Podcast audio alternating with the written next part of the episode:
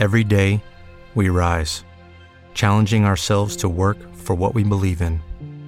At U.S. Border Patrol, protecting our borders is more than a job, it's a calling. Agents answer the call, working together to keep our country and communities safe. If you're ready for a new mission, join U.S. Border Patrol and go beyond. Learn more at cbp.gov/careers. Este podcast forma parte de Evox Originals. Disfruta de este avance. Ratito con Irene, el podcast de Irene López Azor.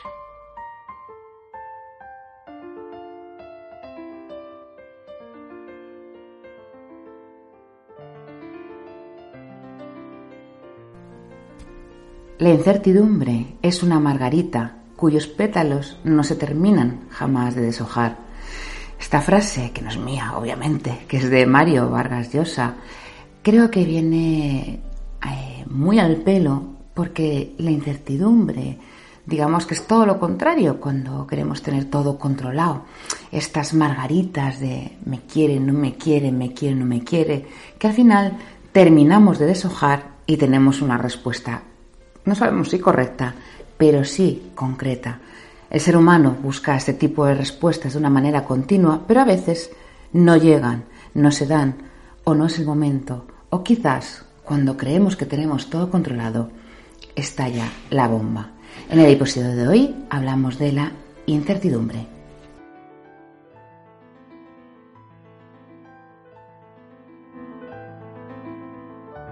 ¿Quieres ponerte en contacto con Irene para tener una consulta? Atención online por Skype, FaceTime o WhatsApp. Pide tu cita a través de la web www.irenelopezasor.es.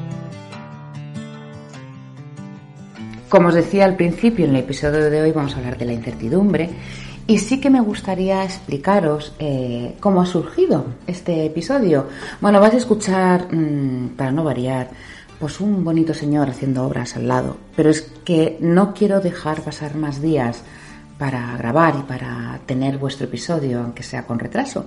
El episodio que os iba a grabar, y era la semana pasada, no es ahora, para el martes, porque dije, bueno, hay que ver, mi reflexión era, fijaros, cómo yo en junio de año pasado, de cuando terminé la temporada primera de Un ratito con Irene, tenía todo planificado de lo que iba a ser la segunda temporada. Entera.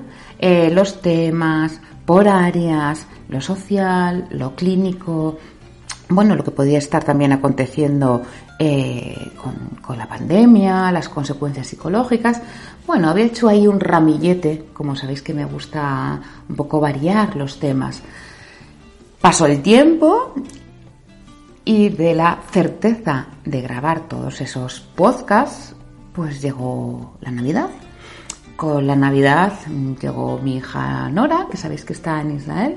Eh, y bueno, todos aquellos podcasts que tenía que grabar de más, pues se grabaron un poco de menos. Luego se me rompió la mesa de mezclas, eh, que por cierto ahora me he enterado que se graba siempre en mono, la voz. Primera noticia. Pero bueno, ya por fin creo que ya para el siguiente episodio tenemos mi mesa arreglada, que ya encontrado un sitio donde me arreglan. Pero esto no es lo importante. Total, que yo con mi remordimiento de conciencia, que bien sabéis que la reina de la estructura, estructura, estructura, yo decía, madre mía, con lo estructurado que tenía todo, todo, todo, todos, todos mis podcasts que para mí, mmm, casi os diría que es prioritario en mi vida. Y, y fijaros cómo voy un poquito de retrasada.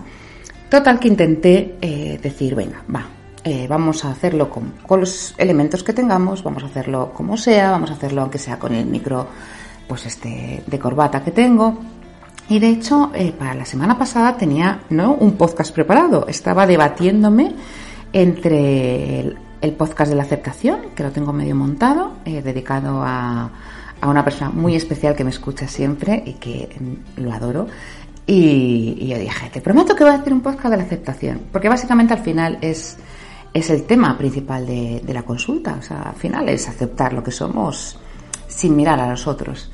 Luego tengo también el tema de la pereza, porque muchos dicen, ay, qué pereza, ay, qué pereza, ay, qué pereza. Y digo, esto es un podcast, el podcast de la pereza. Y de hecho monté el, podcast entero. Cuando hablo montar es buscar la información, luego queda, digamos, pulirlo, luego queda estudiarlo. Luego dije, mmm, todo esto en 10 días, porque como sabéis que mi cabeza no para, lo dije, es que me falta como un podcast como un poquito como más de enjundia. No sé si estos dos podcasts vienen al, a, a cuadrar, por de una manera, lo que, lo que yo creo que conecta más con vosotros. Y luego dije, no, ¿cómo está la gente? Pues la gente está enfadada. Podcast del enfado. Y me puse a estudiar el enfado. Y el enfado lo iba a grabar el martes pasado. Que ya como no sé ni en qué día vivo, hoy es día 17, ¿vale? Esto es hace una semana. Y también pensé, porque ya sabéis que a mí esto de, sabéis que os hago mucha diferencia entre el pensar, el sentir. Entonces hay que pensar unas cosas y sentir otras. Y pensé, ah, bueno, pues me parece un buen podcast. Creo que el enfado en esta época que estamos todos, bueno, que es que nos dicen cualquier cosa y enseguida saltamos. Era, era un buen tema, vamos, de hecho va a ser el tema de la semana, de la semana que viene. Y, y de repente estalló la bomba. Estalló la bomba literal. Porque lo que yo decía, venga, que no deje más de 10 días a mis chicos y chicas a mis oyentes maravillosos que tanta compañía me hacen, eh, que tan entregados son, que tantas cosas bonitas me dicen. Mm, yo para mí es como si fuerais mis hijos, no puedo, no puedo dejaros de lado, aunque quiera. A mí me pesa mucho no, no, no llevar los podcasts a, la semana. Y cayó la bomba. Y cayó la bomba, no era una bomba informativa. No, no, cayó la bomba de verdad. Cayó la bomba en Israel.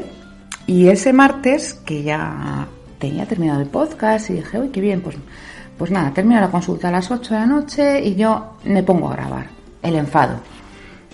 Y recibo un mensaje de mi hija, que vive en Israel, y me dice, mamá, me meto en el búnker. Yo estaba terminando con una paciente, estaba a un minuto de terminar la consulta.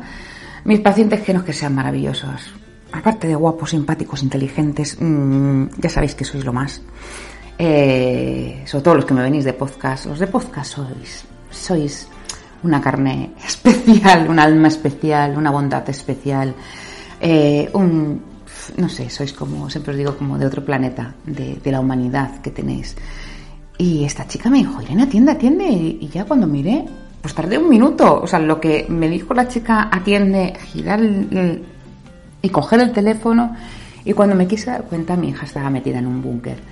Eh, para que os hagáis una idea, eh, mi hija Nora, que tiene 18 años, lleva desde los 15 en Israel, porque ya su sueño es estudiar en Estados Unidos.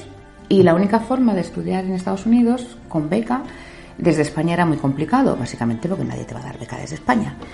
Y se fue a Israel porque ahí sabía que le iban a dar una nota muy, muy alta. Ella es una chica que se esfuerza un montón y renunció a estar con sus padres, renunció a estar con sus amigos, con el calor de una madre, de, de todos los días, y se fue. ¿Te está gustando lo que escuchas? Este podcast forma parte de Evox Originals y puedes escucharlo completo y gratis desde la aplicación de Evox.